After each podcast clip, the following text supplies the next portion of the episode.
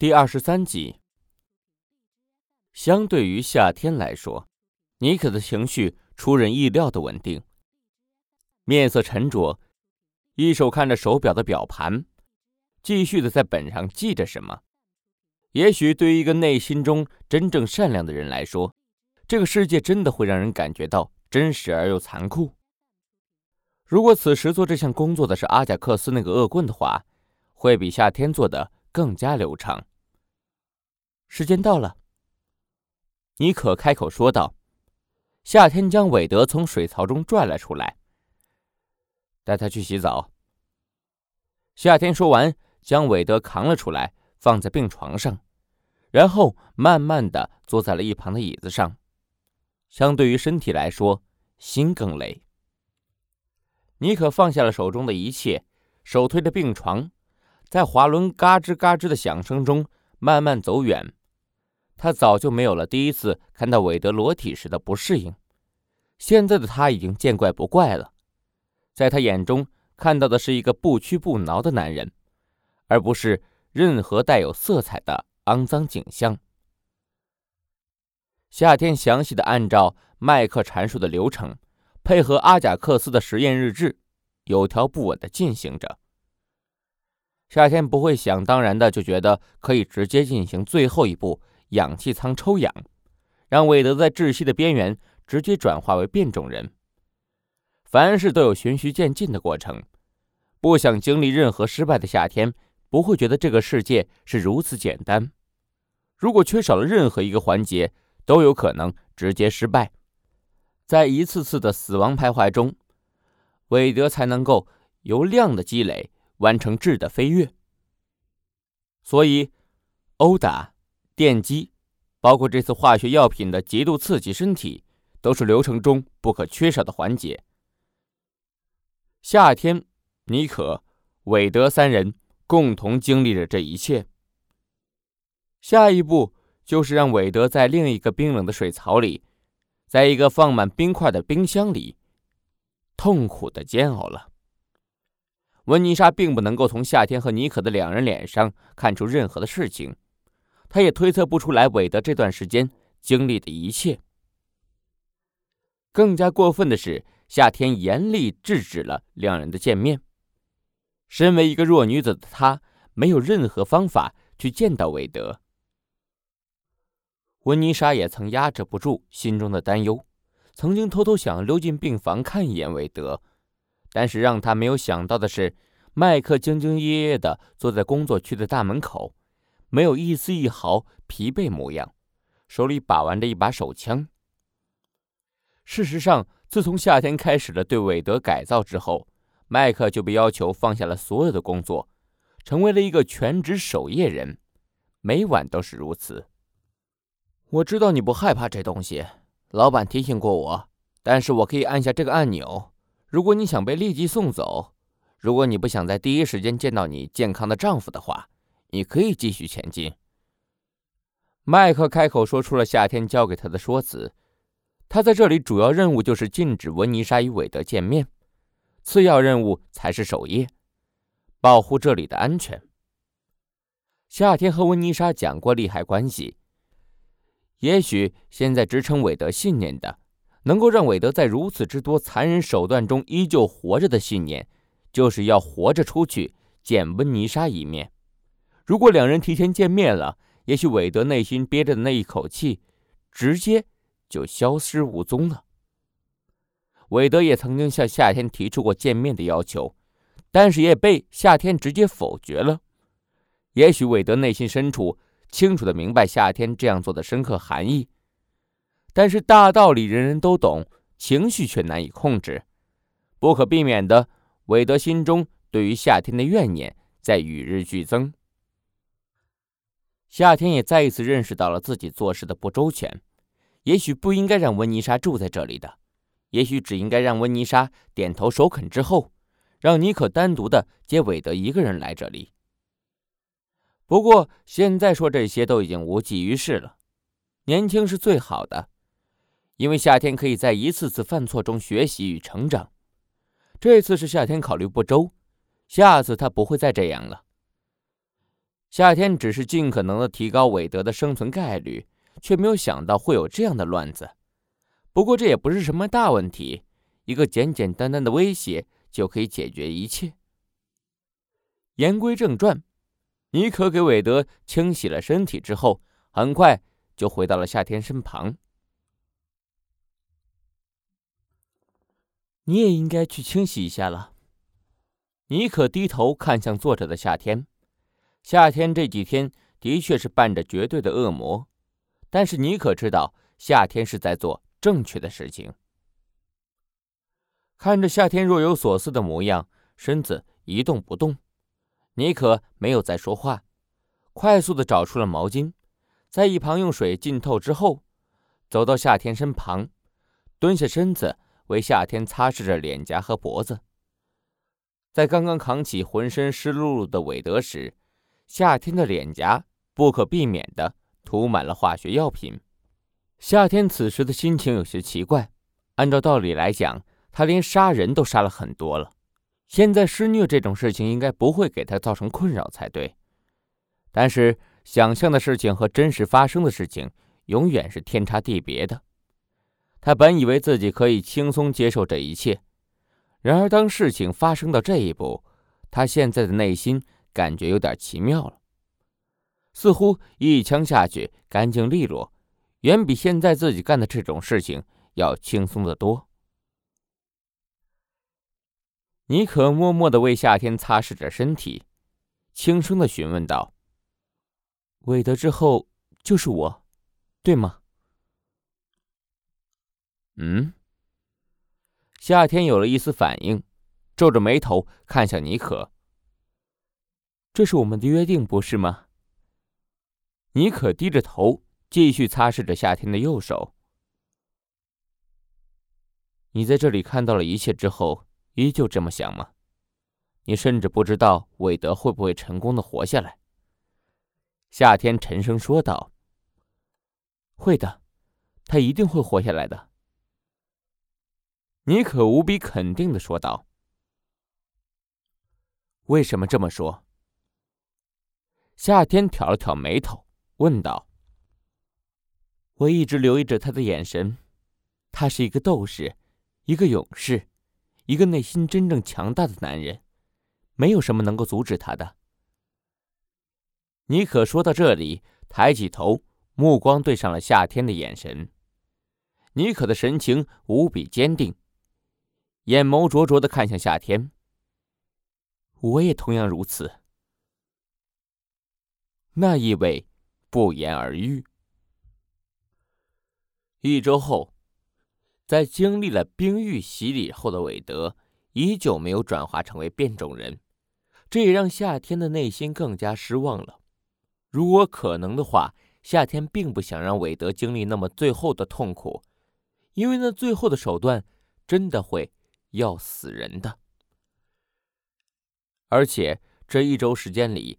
又有几个实验者死亡了，这也在清晰的提醒着夏天，这种实验的成功率真的不高。这是我最后的办法了，看起来一切都没有按照我预想的行走，也许你经历的所有苦难与折磨，通通都失去了意义。夏天将韦德的身子固定在氧气舱中，在身体上连接上了检测仪的线路。继续说道：“如果这一次你不会转化，你就真的失败了。就像我说的那样，不是在这折磨中新生，就是在这折磨中死亡。这也许是我们见的最后一面。”夏天将氧气舱关上，看到韦德那沉默的如同一只困兽的模样，尼可的目光直视着韦德。默默的看了很久，好像要把这面庞深深的印入脑海一样。在他心目中，也许这名饱受苦难折磨的斗士，真的要死亡了。最终，在夏天的示意下，尼可轻轻的扭动了一个开关。几秒钟后，氧气舱抽空了舱内的氧气，韦德极度痛苦的模样出现在两人面前。大口大口的喘气，却没有足够的氧气补给。在这极度窒息的环境下，韦德所承受的那无法言喻的痛苦，让任何文字描写都显得如此苍白无力。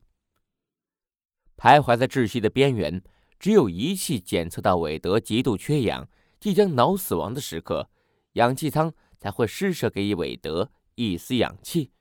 让他苟活下来。在这样不断在死亡线上来回驻足的过程中，韦德也终究会在某一刻身体彻底崩溃，彻底死亡。尼可看着韦德在氧气舱里极度挣扎的模样，在这近半个月的残忍时光中，极度忍耐的情绪终于控制不住了。尼可默默地转过头去，闭上了眼睛。手指轻轻地从开关上放了下来，转身走出了这个地下室的隔间。想想温妮莎。夏天一手放在透明的玻璃舱上，一门之隔却是天堂与地狱的差别。夏天敲了敲舱门，如果这对你有帮助的话，想想我这张可恶的嘴脸，想想我都对你做了些什么。如果你成功的活下来，你可以做任何你想做的事情。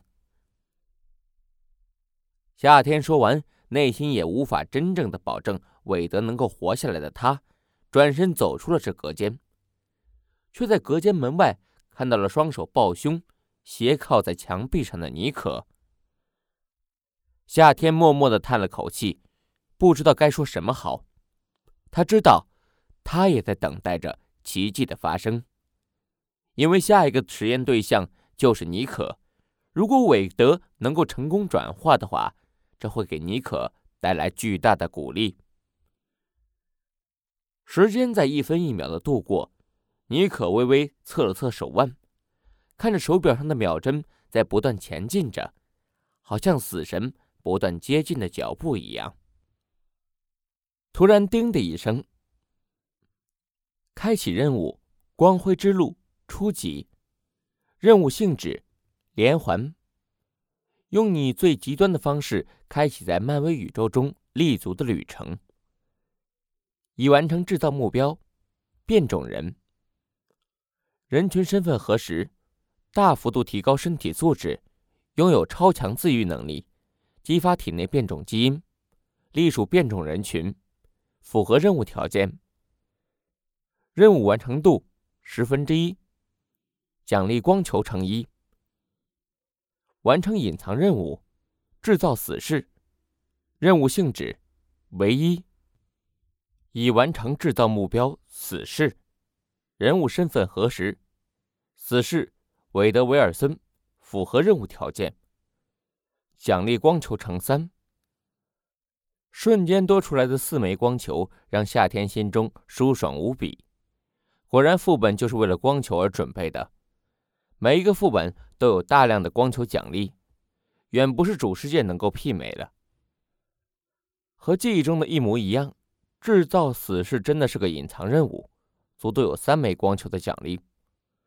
黑寡妇团队给了夏天一个光球之后，好像打开了大坝的闸门一样，光球化作洪流一般，再也阻挡不住了，铺天盖地的向夏天席卷而来。四枚光球。加上占领变种人制造工厂那一枚，现在夏天手中有足足五枚光球了，这可是一笔巨款呢。而且夏天也接触到了一个新的连环性质任务——光辉之路。不过自己的变种药剂只有九支啊，想要完成这个任务，即便是百分百的成功率都不行啊。如此看来，把阿贾克斯大脑里的信息挖出来，是夏天必须要走的道路了。这样的奖励也不得不让夏天重新审视自己曾经玩的绯红女巫。毕竟这任务的奖励实在是太丰厚了，这也让夏天再次清楚地认识到，四处乱撞、大杀特杀是事倍功半的行为，只有走剧情、做任务才是崛起的正确方式。去看看他吧，夏天开口说道。尼可小幅度的摇了摇头，依旧沉默。按我说的做。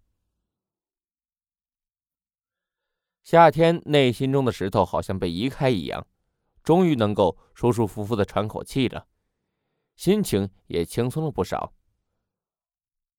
夏天也希望能把这次难得的机会让给妮可，这会是对妮可最大的鼓舞。妮可似乎听出了什么，抬起头，目光中充满了探寻的意味。当看到夏天微微点头的时候，妮可背后用力。借着墙壁的反弹力量，站直身子走了进去，却在第一时间愣住了，因为那个原本英武不凡的高大男子，此时变成了一个全身皮肤极度恶心的家伙。在韦德不断大幅度挣扎的动作中，妮可一直以来沉默冰冷的脸蛋终于舒缓了一丝，一手轻轻的按下按钮，氧气舱瞬间开启。韦德好像一个刚刚从海里露出头的溺水青年，大口大口的喘着气。再没有什么比这样一个活生生的例子更有说服力了。妮可看着心电监护仪上屏幕上面韦德那异常强健的生命检测线条，那个在几分钟之前还很虚弱，犹如风烛残年老人般的家伙，此刻那旺盛的生命力。好像快要溢出来一般！你这个婊子养的狗，你这个恶魔！韦德一边破口大骂着，在尼克耳中听来，简直是污秽至极，不堪入耳。恭喜你，韦德！我想你可以去正规医院做一个全面检查了。我想你的癌症已经自愈了。夏天随后走了进来，开口说道。见鬼！别跟我说话！我的存在只是为了他更好的游戏体验。什么乱七八糟的东西？光球？那是什么？哼，不管了。韦德那股疯狂的姿态，活像一个精神病患者。夏天微微睁大眼睛。死侍无疑是漫威宇宙中非常特殊的存在。死侍的设定中是能够突破第四面墙，直接和观众对话。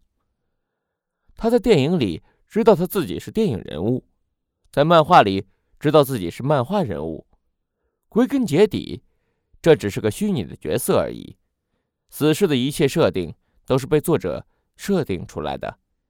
夏天不知道这款游戏的制作者有着什么样的恶趣味，会是像死侍在漫画里脑海中总是出现第三个声音提醒着死侍，死侍是一个虚拟人物吗？总之，不管情况如何，死侍依旧是一个虚拟角色，被作者赋予了奇怪的特点。他可以用自己特殊的设定来讨好人们，让人们津津乐道的讨论。然而，他依旧是那个被设定出来的角色，根本无法跳出屏幕、漫画真实的存在。